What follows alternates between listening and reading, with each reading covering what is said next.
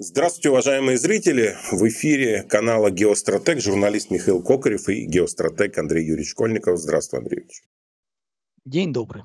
Хочу поднять тему, в принципе, никак особо не связанную с геостратегией, на первый взгляд. Да? А, тема миграции в нашу страну, в Россию. Чуть не связано, более чем связано. И демография, и культура, и культурный код, цивилизация, у нас геостратегия, собственно говоря, на основе цивилизационного конструкта и строится одна из основных. Вся российская геостратегия с Данилевского начиная, это цивилизационный подход, культурный подход.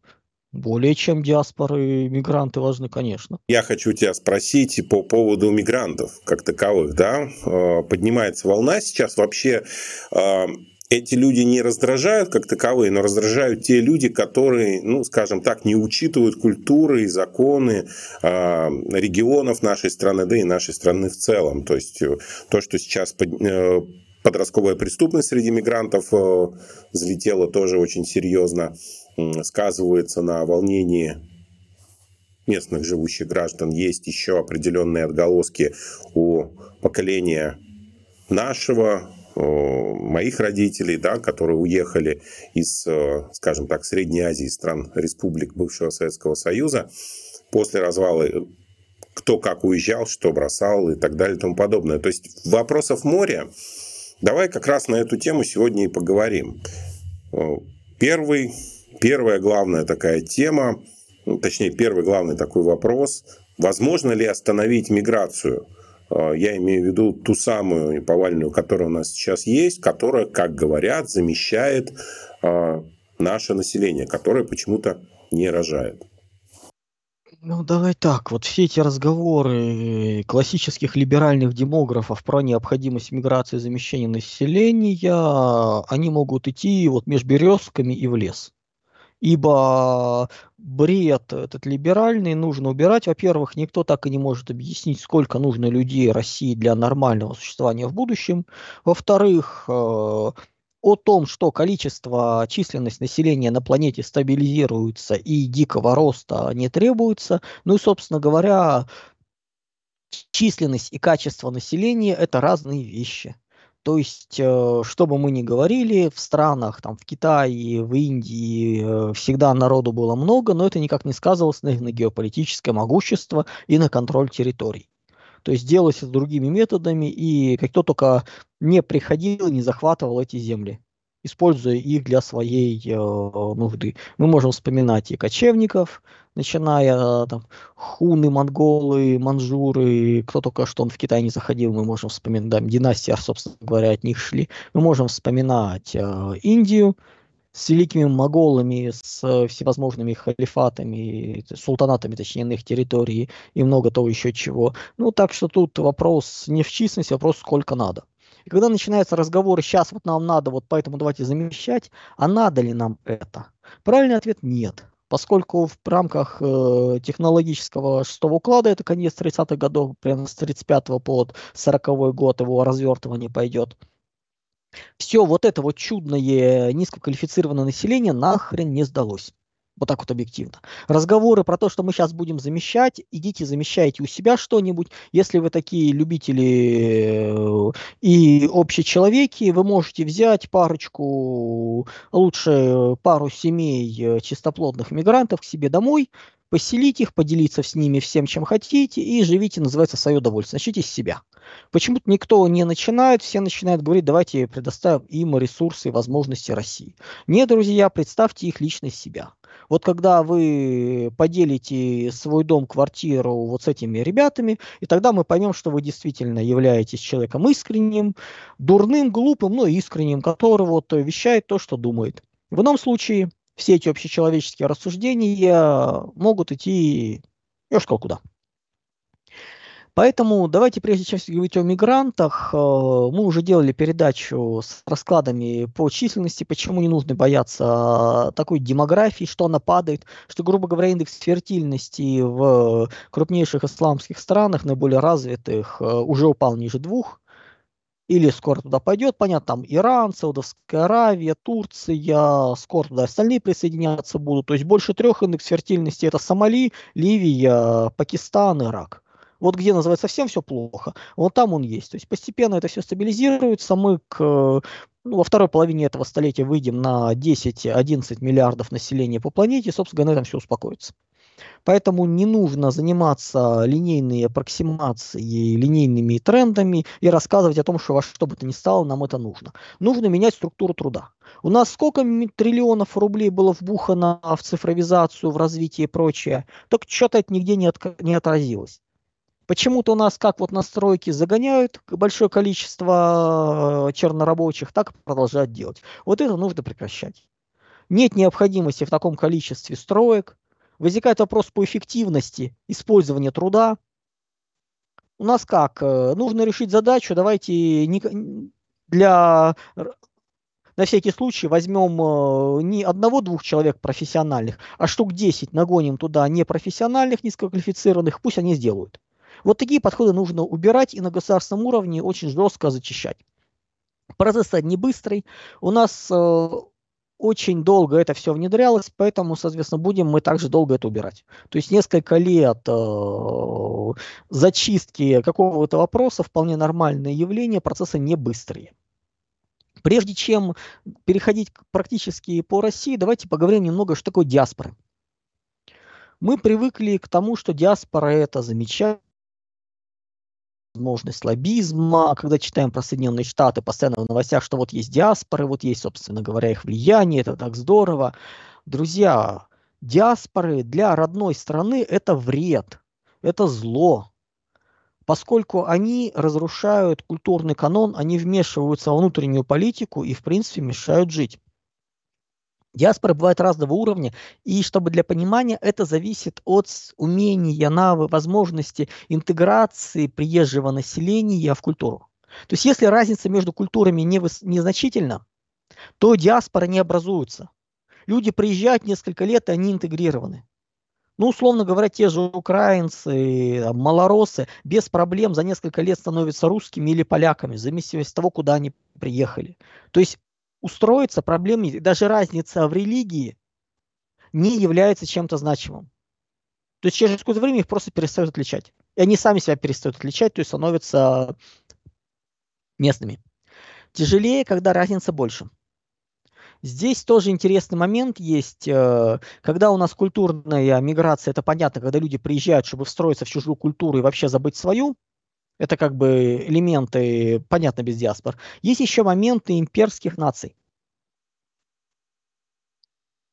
То есть люди, у которых в культурном коде есть сетевая составляющая, державы сухопутные, морские, сетевые. Вот когда есть составляющая там сухопутная и сетевая, то есть имперский дух, по сути, это умение жить совместно с представителями разных народов.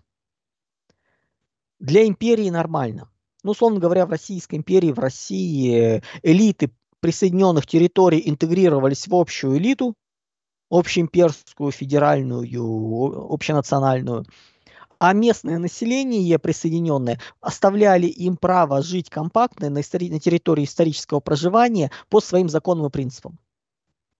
Выезжаешь за пределы, будь добр, следуй общим, э, общему канону, остаешься внутри, нет. Когда это начинает нарушаться, как это происходит сейчас, э, через какое-то время будет э, жесткая реакция. То есть пока идет накопление.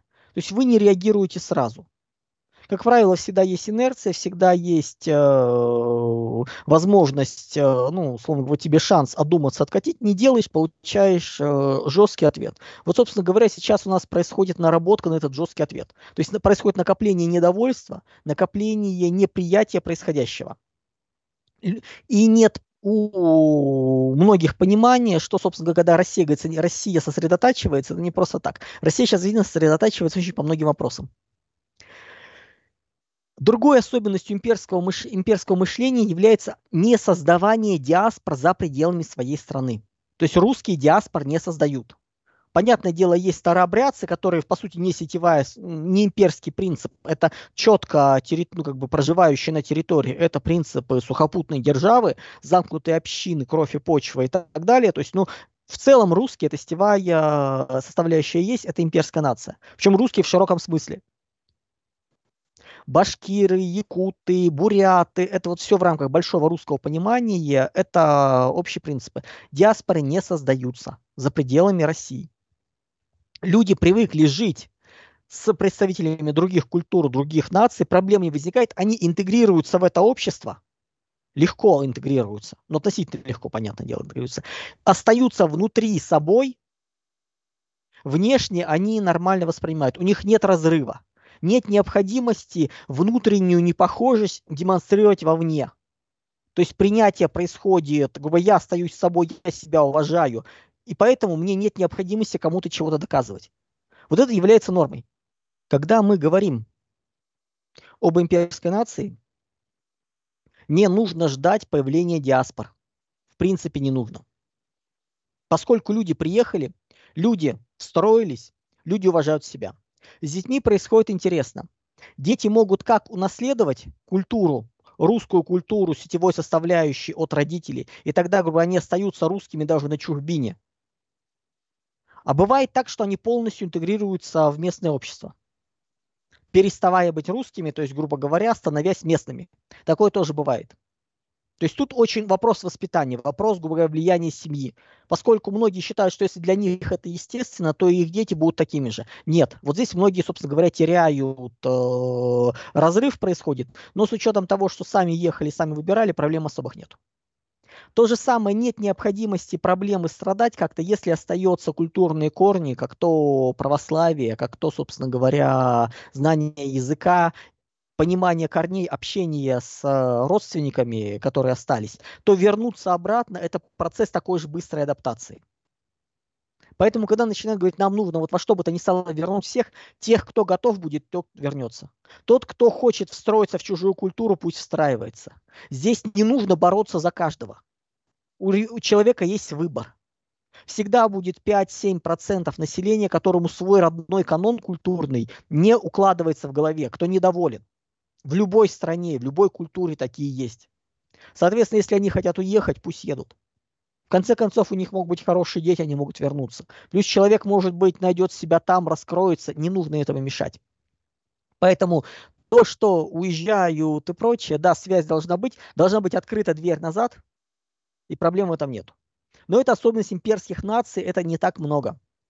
Чаще всего у нас э, обычные народы сухопутные, и у них другая история. Чем больше разница в культуре между страной, откуда едут, ну, культурой, куда приезжают, тем больше шанс на формирование диаспоры. Поскольку не могут принять полностью культуру чужую, и начинается формирование э, своего. Начинается формирование неких химерных конструкций.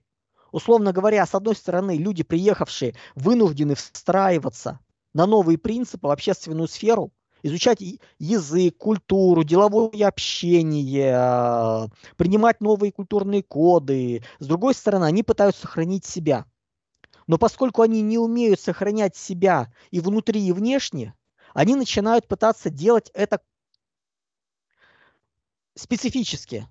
То есть они начинают демонстрировать свое отличие. Собственно говоря, от этого и получаются вот эти вот чудные диаспоры, которые замыкаются. И чем больше разница, тем больше замыкания диаспоры.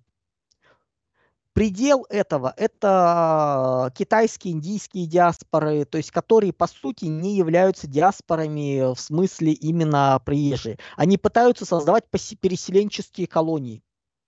Вот китайцы создают переселенческие колонии. Они пытаются создать маленький Китай. Вот на своей территории замкнуться и никуда за его пределы не выходить.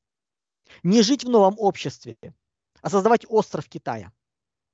И это является вполне для них э, нормальным, поэтому они приехали, они вроде как есть, численность их есть, но они могут не влиять на политику общества, потому что они не, не могут в него встроиться. Те, кто могут, те начинают потихоньку уходить, те начинают быть людьми двух культур. Но это проблема. Это химерные конструкции, неустойчивые и противоречивые. То есть умение держать одновременно два канона внутренне и внешне отличаться, это довольно сложное поведение. Это сложное э, ситуационное, социальное поведение, которое далеко не всем присуще. И мы наблюдаем как раз проблемы с этим.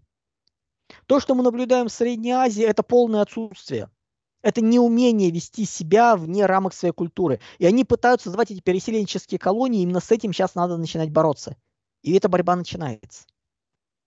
Если те же китайцы очень аккуратны, индийцы, кстати, в принципе, у них есть э, умение общаться с абсолютно разными людьми, в силу кастового общества, в силу сложного контекстного поведения, им проще. Китайцы не умеют. Китайцы начинают называть маленькие Китаи.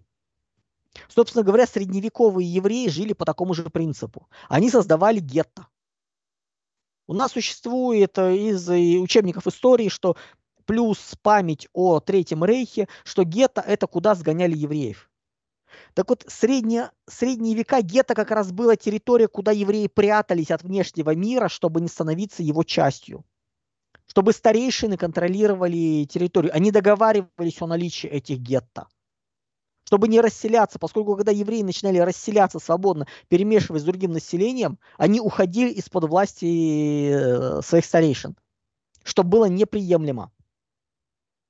То есть изначально это было не то, что их сгоняли вместе, а то, что они прятались от окружающего мира. То есть это был такой же вариант местечкового, по сути, ну, малень, маленького переселенческой колонии.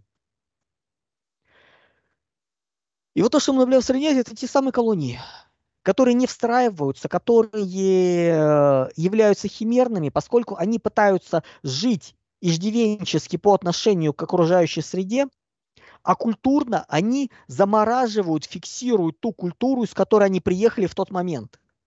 А если идет развитие, если идет смена, начинаются проблемы. Дальше эти ребята со временем потихоньку начинают интегрироваться диаспоры, и тут начинается очень интересный э, момент по поводу того, что они становятся чуждыми и здесь, и там.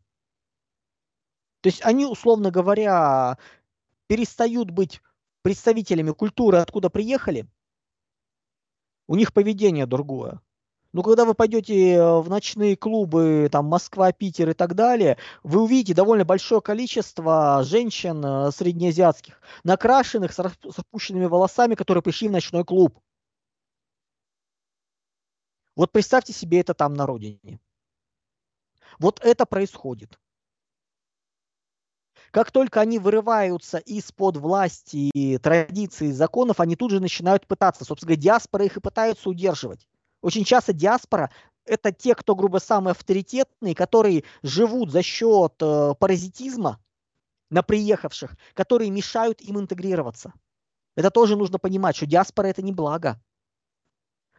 Диаспора это попытка законсервировать переезд, переход, если он возможен. Для кого-то это защита, но для многих это становится злом.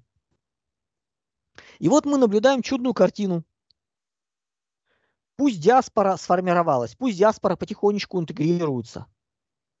Она довольно близка к коренной национальности. И вот представьте себе, одно, два, три поколения, многие уходят, многие интегрируются, вливаются, даже забывая, откуда они. А часть остается, и эта часть является замечательным инструментом культуры новой родины своей по управлению старой родиной. Посмотрите, каких только чертей не присылали из Соединенных Штатов в Восточную Европу. Начиная от президентов и вниз туда. Президенты, министры, они брали черт знает кого, который полностью заинтересован в том, чтобы интересы США отстаивать, отправляли на историческую родину, где рассказывали, что вот он ваш. И он там начинал творить по поводу медицины, социальных вопросов и прочее даже вспоминать не хочется. Всю Восточную Европу, по сути дела, уничтожали руками вот этих уродов. Так они американцы уже, англичане там и кто угодно. Они им выпал шанс, потому что у них написано, что они изначально историческая родина там, и они, может быть, знают язык. Где-то дошло, все. Но их интересы, их жизнь, их цели, они все на новой родине. Плюс эти чудные диаспоры, которые там живут, они культурно подстроены под задачи и цели нового места. И они начинают учить людей, оставшихся, как им жить. На примере Армении мы увидим, к чему это приводит. По сути, западные, проживающие в западных странах армянские диаспоры вот это все и сотворили. То есть они в рамках своего понимания хорошо и плохо сначала позволили и помогли наводнить Армению всевозможными НКО, собственно говоря, представители, туда же ехали по своей массе в основном не чистейшие англосаксы, немцы, французы и далее по списку, которым ну, вот, нечего делать э, в Армении. Туда ехали люди из диаспоры. А дальше они продвинули, как казалось, им наиболее адекватных руководителей. Либеральных, правильных, ориентирующихся на Сороса. И посмотрите, что сделал с Арменией этот придурок. Ну, просто слов нет. Обычно я стараюсь в выражениях э,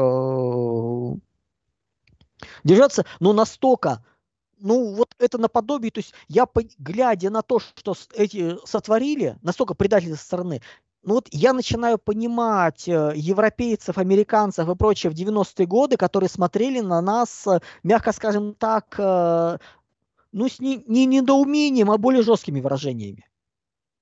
Потому что я сейчас смотрю на Армению, понимаю, что когда руководитель страны предает свою страну, как предал Горбачев, это вызывает, ну, мягко скажем так, э, ну, презрение, может быть, и даже можно употребить. То есть это вот так вот, это вот, это просто полное непонимание, что это. Я понимаю, что они так к нам и относились. Вот тут, в условиях Армении, мы можем поблагодарить диаспору.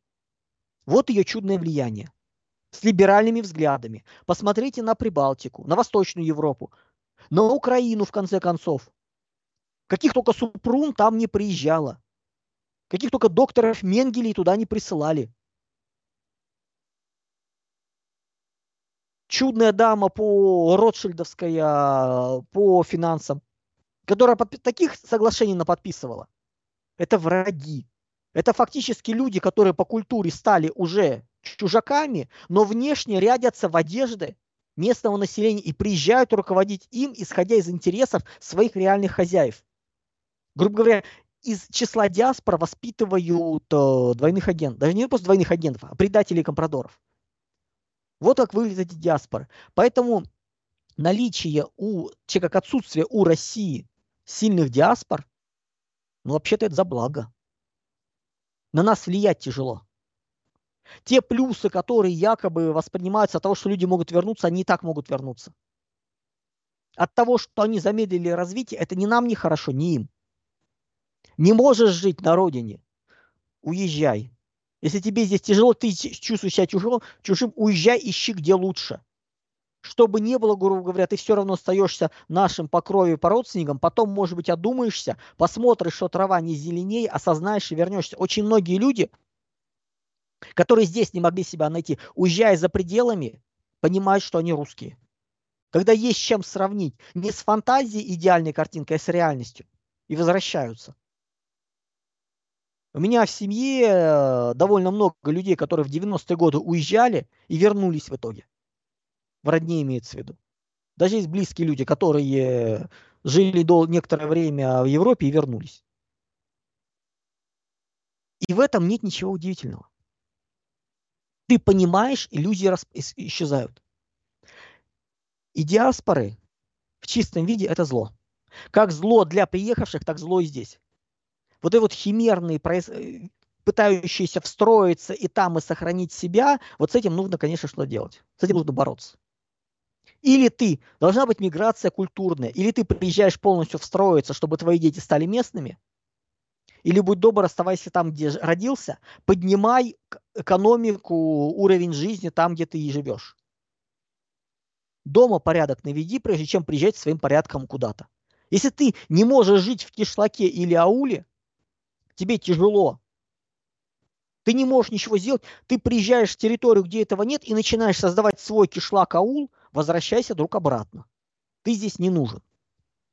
И сейчас мы наблюдаем очень интересный момент, как я уже не раз говорил, что события инерционные, события медленные, но они потихоньку начинаются. Как в свое время, за несколько лет я говорил, что мир будет рассыпаться, объясняя почему и как.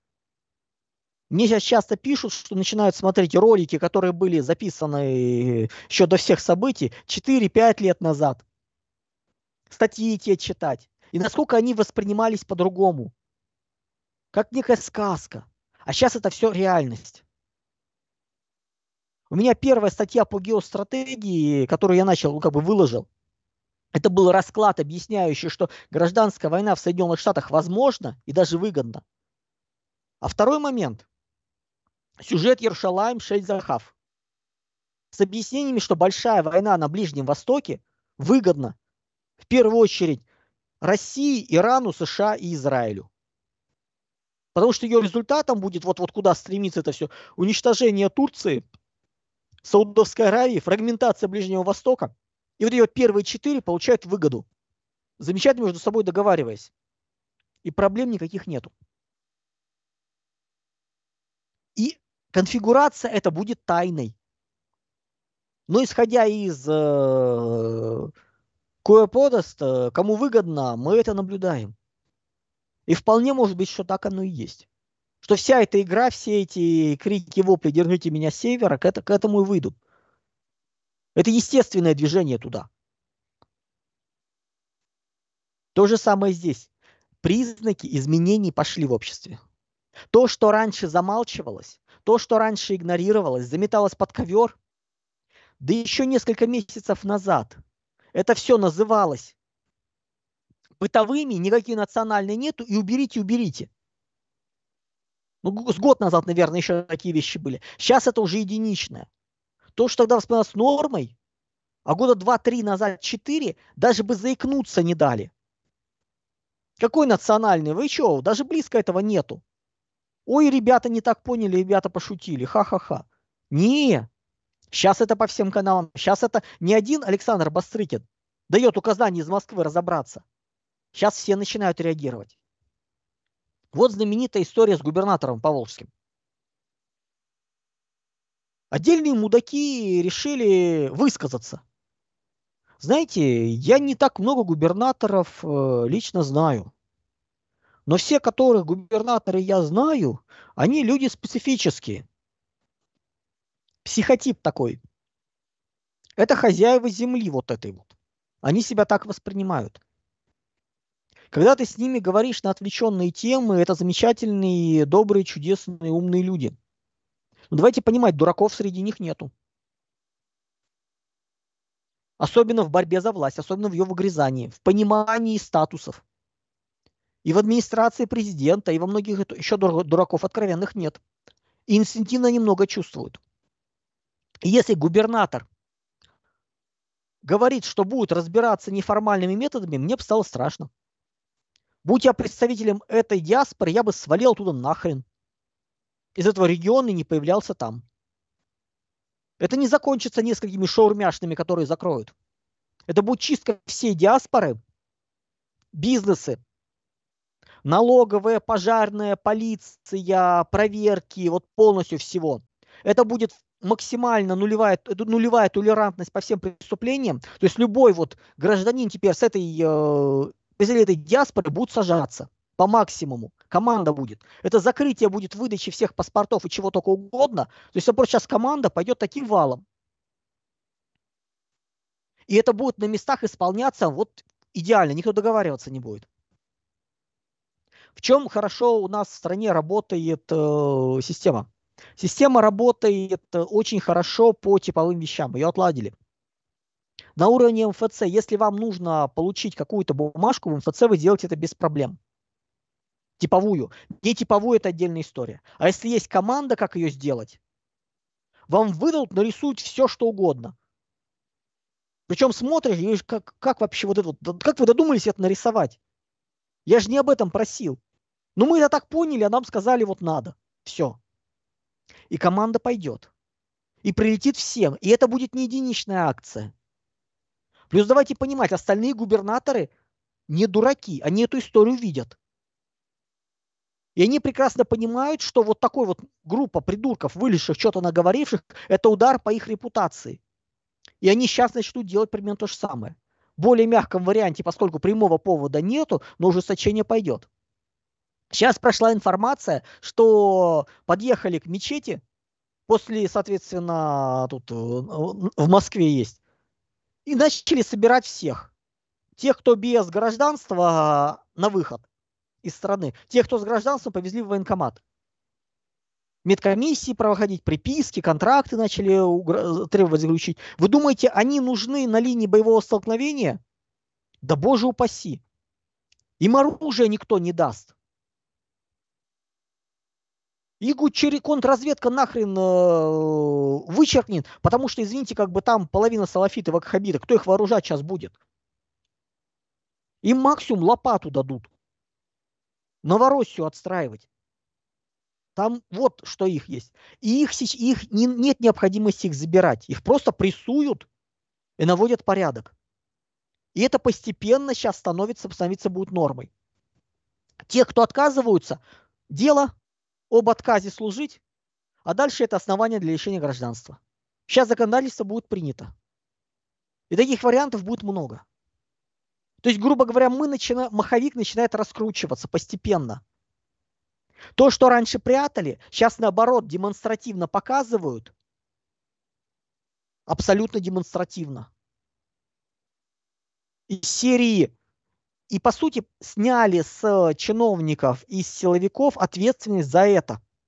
То есть раньше они это прятали, потому что их начинали бить, почему у вас на территории. А сейчас это становится открытым, грубо говоря, вот эта проблема общегосударственная, ее надо решать. И они сейчас начинают ее решать. Вопрос, говорю, не быстрый.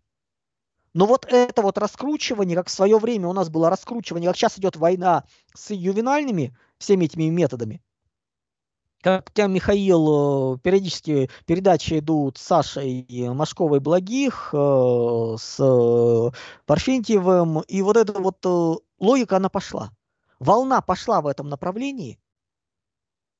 Ми изменения идут. Сейчас пошла новая волна. Сейчас они запустили. Сейчас идет разговор о том, чтобы начинать наводить порядок в детских домах, где и насилие, и изнасилование, и черт знает что, и местные мрази, это все игнорируют из серии «Их много, я один». Все эти воспитатели, директора и прочие, их сажать надо. Просто сажать. Вот за это все. За насилие над детьми. За то, что они творят. И сейчас это пойдет. Чтобы пробить это надо было очень много чего сделать. И сейчас это вот раскручивание всей этой ювенальной э, клуаки начинается. Шаг за шагом. Вот то же самое сейчас будет идти и по этому направлению. Будет убираться, давайте четко понимать, что у нас сейчас в основную, ну есть несколько, три основные отрасли, где эти ребята кучкуются. Почему их завозят? Это стройка, ЖКХ и аграрный сектор. Вот стройка скоро накроется система очень, э, ну, есть хороший ролик у, да, на канале Смирнова по недвижимости, он как раз рассказывает, сейчас скажу, как даже называется, он как раз рассказывает, что там происходило с этим, то есть почему это у Сергея Смирнова ролик, э, почему, посмотрите на последнем, один из последних э, на канале, у него есть э, рассказ по поводу, почему вот то, что сейчас происходит, застройщики, по сути, строят дерьмо, будем называть своими именами, дико завышенное, что все это идет через банки, которые вот по кругу, говоря, живут на этом потоке, и насколько эта система не раскручиваемая. Вот сейчас это все нужно будет наводить порядок, останавливать. Несколько месяцев назад я смотрел, были данные о том, что уже построено и не продано три года продаж. Ну, то есть построено на три года продаж уже вот введено в строй новостроек. В среднем по стране, в Москве в том числе. Сейчас объемы, как я понимаю, упали, еще что-то ввели, и сейчас уже к пяти годам это все идет. То есть если сейчас все остановить и не строить, чтобы распродать это все, нужно столько лет. А они продолжают строить. Вопрос, зачем? Зачем все вот эти вот жуткие человеники Собянинской эпохи? Да, Собянин много сделал хорошего для Москвы. С точки зрения обустройства. За метро отдельное спасибо. Развитие системы Москвы, просто я помню, как оно медленно развивалось при Лужкове, когда в год по одной, блин, станции вводили вот это вот еле-еле, как оно быстро идет сейчас. Большая кольцевая дорога – это просто прелесть. Но вот зачем вот застраивать этой вот жутью? Хотите строить? Новороссия, там устройтесь. Вот туда всех. Плюс этих ребят можно и призывать. Призвали, скомплектовали стройбат и вперед. Кто не хочет, лишение гражданства за отказ служить. Вообще без проблем. И сейчас это будет закручиваться. Следом пойдет ЖКХ. Там все довольно просто. А по документам эти ребята получают денег э, достаточно. Только эти деньги оформ... только эти документы оформлены не понять кого, и получают они только часть денег, а остальное все себе прикарманивают. Вот там тоже сейчас будет порядок наводиться, но позже. Не сейчас, попозже. Вот сейчас вот застройка, потом вот это, дальше сельское хозяйство. И у мигрантов исчезает база для того, чтобы работать. Отдельные губернаторы принимают решения и целые профессии закрывают для мигрантов, и это работает. Сейчас это будет становиться нормой. Поскольку ситуация накаляется, и ее не тушат, ее наоборот поднимают. А дальше вот эти несколько сот мужиков, вернуться с фронта домой с другим подходом, которые, извините, будут морды бить уже, у которых другая реакция будет на все происходящее. И вот эти процессы, они идут. Плюс давайте четко понимать, что пока у нас речь идет о лишении гражданства за ну, приобретенного, ну, в России вообще-то, ну, всегда было, нас, когда нас останавливали какие-то изменения, необходимость внесения изменений в Конституцию. Ради того, чтобы принять э, решение о том, что люди не готовы интегрироваться, люди, выступающие против государства, будут лишать гражданства, это же несложно. Плюс э, сейчас это делается полумерами. Через статус инагента, через уголовные дела, через еще какие-то моменты. Это же можно расширить. Можно добавить лишение в правах. Не обязательно лишать гражданства, можно просто лишать частью часть прав. А почему нет? Это не требует изменения в Конституции. Нужно убирать принцип э, гражданства по земле, по рождению. Чтобы не приезжали, рожали здесь, получали гражданство и начинали притягивать всех родственников к младенцу. Не, ребят. И таких вещей много. Мы в начале пути. И нужно четко понимать, что если сейчас набрали гражданств и сказали, вот так будет, это не означает, что так будет дальше. Это зачистится. Нет ничего постоянного. Если закон не будет иметь обратной силы, всегда можно начать проверку законности получения. Ну, например, все э, в данном отделе, там, в данном органе в связи с коррупцией ставятся под сомнение, паспорта отзываются, идите заново. Легко. И такие вещи становятся нормой. Просто видно, как потихоньку окно возможностей раскрывается. То, что просто вот я смотрю все в динамике, то, что несколько лет назад было неприемлемо, сейчас становится таким. Сейчас это идет на уровне затыкания дыр, то есть мы ищем варианты, подходы. У нас страна такая.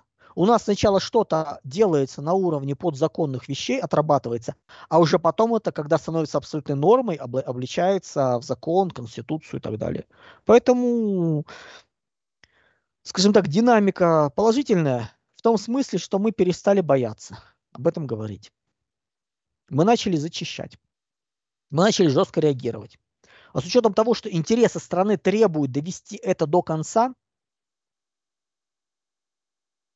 к этому и будет идти. Итак, Андрей Юрьевич, нас интересует еврейский вопрос. Вот. У нас такого вопроса нет. Но евреи-то есть. Евреи есть. Вопросов нет. Понимаешь?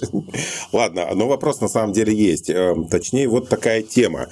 Эм, наши евреи, которые проживают в России, у них есть друзья в Израиле, активно, естественно, здесь стали показывать, давай, э, Израиль, гаси там всех, наши молодцы, мы должны победить и все такое. Как быть с нашими евреями, которые там поддерживают, не поддерживают специальную операцию, и сейчас в связи с нашей э, скажем так, разной э, позиции государства да, и позиции отдельного еврея или еврейства, э, может ли произойти у нас на этом конфликт диаспоральный или вообще?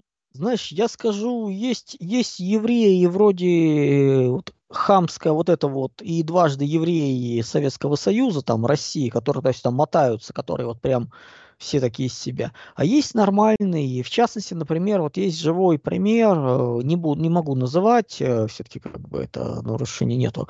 Человек-доброволец, сейчас в одном из барсов.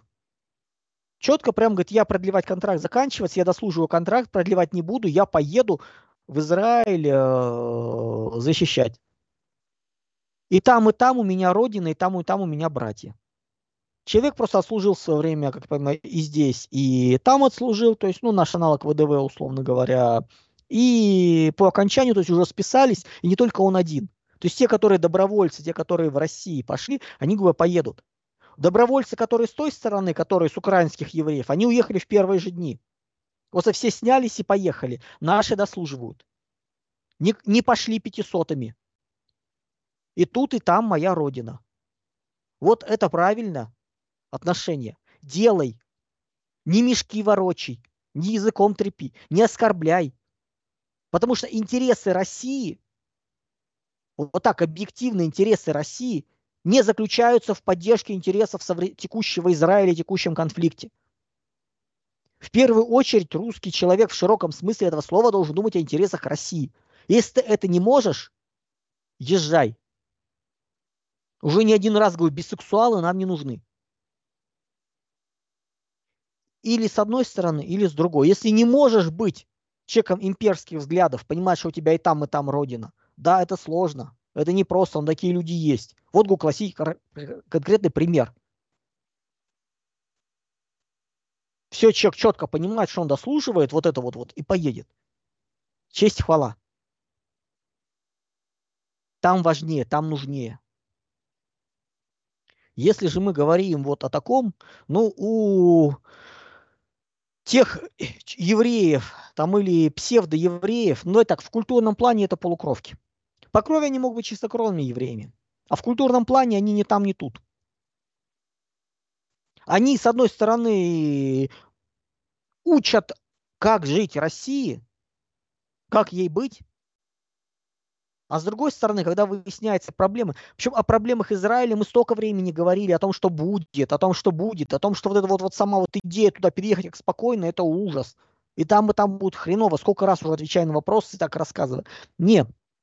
Туда России нужно помогать, России нужно делать. Ребят, помогайте вы. Это как с армянами. Россия должна защитить Карабах, вот там они что-то, там азербайджанцы. А вы где? Вы 30 лет не признавали Карабах. Ваш чудный президент, выбранный вами дважды, сливший первую войну, сливший вторую войну даже без сопротивления, подписываете признание границ и отказываетесь что-либо делать для защиты. И вы требуете, чтобы армяне не хотят ереванские армяне не хотят умирать за Карабах, а русские должны ехать и умирать за Карабах. Здесь Израиль является союзником России. Нет, он нейтрален. Так и Россия нейтральна. Россия говорит за мир во всем мире. Разговоры про два государства, ну, ребят, ну это бред. Все прекрасно понимают, что невозможно. Это все равно, что разговоры за многополярный мир. Наверху все прекрасно уже поняли, что это красивые слова. России выгодно изображать из себя Робин Гуда. России выгодно, говоря за многополярном мире. Мы это делаем. России выгодно сейчас быть третьим радующимся, поддерживать отношения с другой, с той стороной, грубо говоря, быть э, удаленной. Мы это и делаем. Мы за мир, за жизнь. Замечательно. Так все по сравнению, все нейтральные страны по отношению к конфликту э, России и Запада тоже так себя ведут. Это нормальная позиция. Если они искренне считают, что мы должны вписываться за Израиль, ну, ребят, расстрою вас, нет, такого нету. Они не вписывались за нас. Если бы с той стороны не вписался весь Запад, можно было бы обсуждать. Можно было бы рассуждать, ну, ребята, извините, у нас сейчас война идет с Западом. И вы предлагаете... Да что вы предлагаете? Ничего не предлагают. Просто недовольны. И получаем замечательную ситуацию. Когда Россия пытается быть равносторонней, с той стороны этого нету, и вот начинается.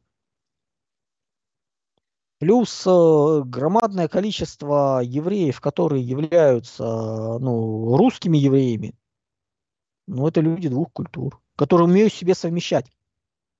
Вот как раз евреи-то умеют жить в нескольких культурах. Да, они не, у них другой подход, не, не русское понимание имперской нации. У нас сначала суха, ну, держава суши плюс сетевая компонента, а у них сетевая держава плюс начинает формироваться держава суши. Черт знает, что получается. Жесткое, непонятное. Плюс еще куча диаспор. Ну, в диаспоре куча а, предателей крови. Я говорю про американскую диаспору либеральную которые искренне против Израиля. И они не сейчас такие стали, они были до этого. Есть понятие предательства крови. Это когда ты в равном конфликте занимаешь позицию противников своих. А там, извините, такой конфликт исторический, когда начинают показывать изменение территории расселения палестинцев, э, арабов в Палестине. Ребята, вы скажите, почему это произошло? Потому что арабские страны нападали на Израиль, и он побеждал в войнах. Это не потому, что Израиль нападал и выгонял их всех.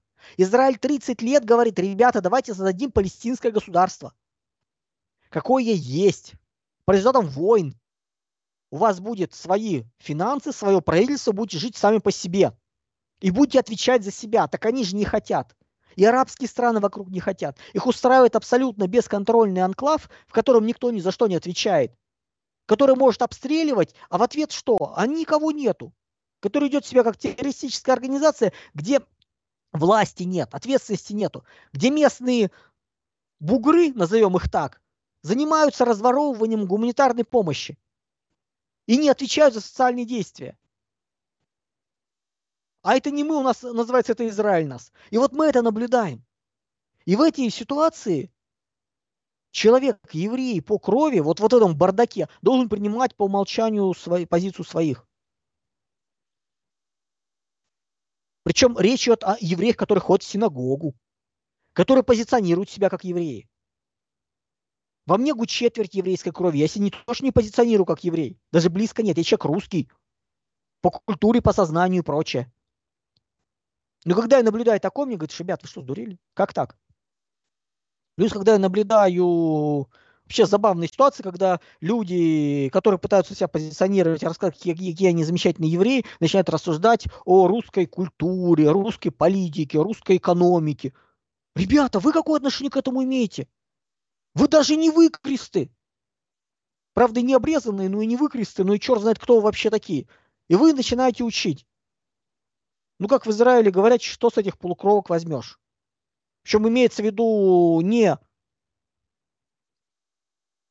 по крови, по документам, а по ментальному. Ну да, ребят, ну это полукровки. Ребят, определитесь. У еврейской, э, ну, русского еврейства сейчас стоит жесткий вопрос. Ребята, кто вы? Вот теперь нельзя уже сидеть между стульев. Или вы являетесь русскими с еврейской кровью, но русскими может даже иудейского вероисповедания. У меня дед в метриках записан.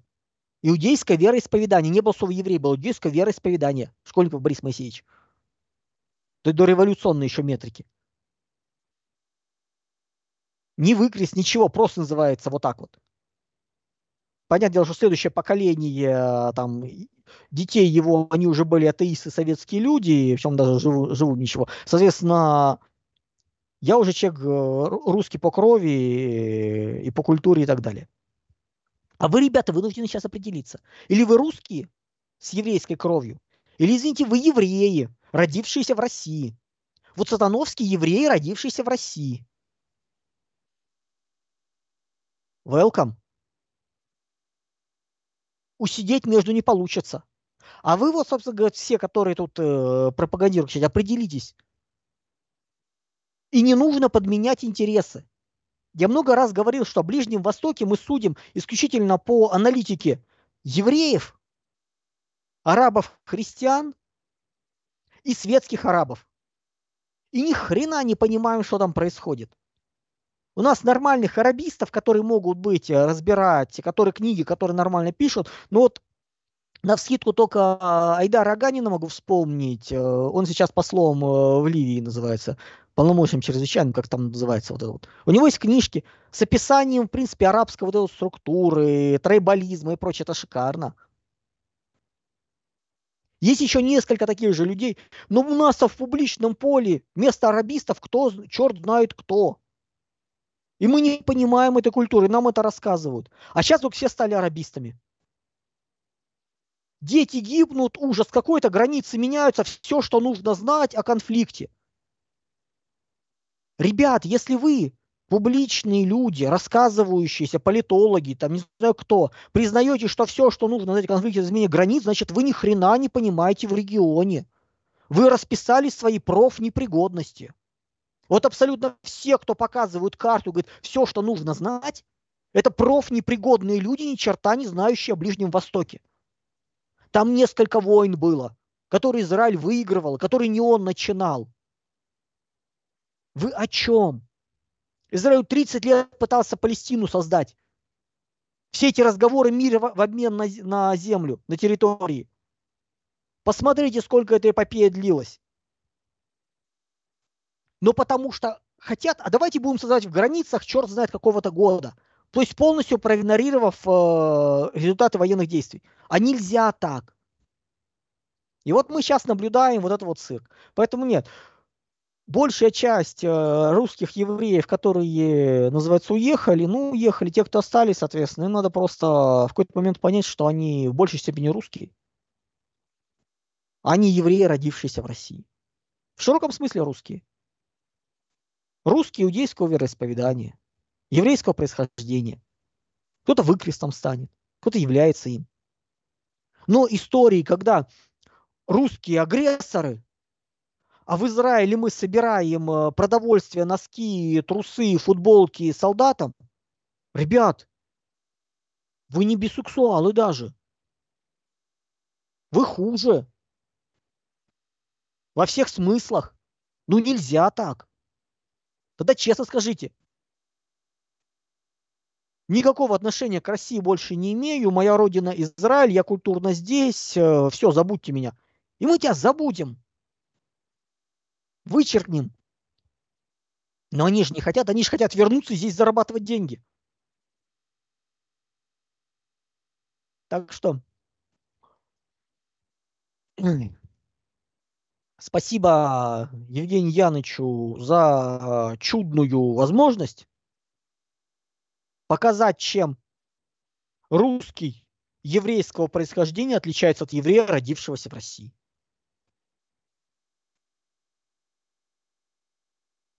И спасибо тому добровольцу, собственно говоря, который, э, заканчивая контракт здесь, поедет туда. Что не позволил, э, ну, скажем так, наглядным примером просто показал мне, что есть такие люди, которых можно уважать, для которых патриотизм сложный, понятный, и он есть. Вот искренняя благодарность. То, что, грубо говоря, для него и здесь родина, и там родина, и он это может э, удерживать, не разрывая контракта, потому что и там, и там мои братья. Не могу назвать ни Барс, соответственно, ни человека, но если смотрит, большое уважение. По поводу, соответственно, сектора газа, ну мы изначально же говорили и говорили до этого, что цель Израиля – выселение палестинцев этой территории. Все. Чтобы... Давайте так, даже если бы Египет согласился присоединить к себе сектор газа, Израилю бы этого хватило. Просто ему было бы кому предъявлять претензии за террористические акты. Ему нахрен земля это не нужна. Ему нужно, чтобы не было вот этой вот клоаки с террористами, с которыми ничего не сделаешь, которые обстреляли и убежали. И спрятались. И местное население говорит нет. Чтобы египетские войска заводили порядок. А Египту это не нужно. У Египта братья-мусульмане являются запрещенной террористической организацией. Ему это нафиг не сдалось. Вот вот ни разу. А Хамас это и есть братья-мусульмане. Вот для понимания. Поэтому тут э, то, что они будут э, зачищать территорию и выгонять, и, собственно все делать для того, чтобы выселить несколько миллионов палестинцев с сектора Газа западного берега реки Иордан за пределы Израиля, да. Вот все делается ровно для этого. Именно поэтому они занимаются ландшафтным дизайном и сносят вот все ровным слоем, выдавливая население границы с Египтом, чтобы потом оно ее пересекло и остановилось на Синае. И они их не будут пускать. И они в секторе Газа будут, ой, в западном берегу Иордан то же самое будут делать. Вот их цели. И это надолго. Давайте четко понимать. И они готовы пожертвовать, ради этого будут э, двумя сотнями заложников, которые там взяты. Это очень кроваво, это жестко. Мы с самого начала говорили о том, что это жестоко. Мы сейчас это наблюдаем. Поэтому, друзья, ну... Это тема, в которой, извините, э, вариантов красивых нету. Это выбор между плохим и очень плохим. Израиль преследует свои интересы. Они понятны. Они не оправданы. Они следствием ошибок э, предыдущих но и Хамас, мягко скажем так, не мальчики и там или девочки из семинарии с или благородных девиц института. Даже близко нет. Там ребята еще те, и местное население соответствующее. А окрестные арабские страны, которые не давали создаться государству Палестины, которые, собственно говоря, не дали ему создаться, которые сначала напали на Израиль, потом аннексировали и сектор газа и западный берег, потом Израиль эти земли освободил в следующем такте, Египет от них отказался, Иордания от них отказалась, начали сдавать государство, а теперь не дают. А теперь местные арабские власти, которые требуют себе все что угодно, только чтобы не создавать государство отдельного. Потому что невыгодно. Вот это тоже давайте учитывать. К разговору о знатоках Ближнего Востока. Плюс это мы еще не копаем, кто такие палестинцы. Что, грубо говоря, добрая их часть – это племена. Да, это племена, которые по всему Ближнему Востоку раскиданы. Так что, друзья, да, Улыбаемся и машем. Жизнь вообще веселая. Спасибо большое, Андрей Юрьевич. Благодарю зрителей за то, что смотрели. Обязательно подписывайтесь на телеграм-канал Геостратег. Ссылочка в описании. Там же разные ссылочки. На ссылочка на Машкову Благих другой вопрос. И все остальное. С нами был Андрей Юрьевич Кольников. В студии работал журналист Михаил Кокарев. До скорых встреч. Всего доброго, друзья.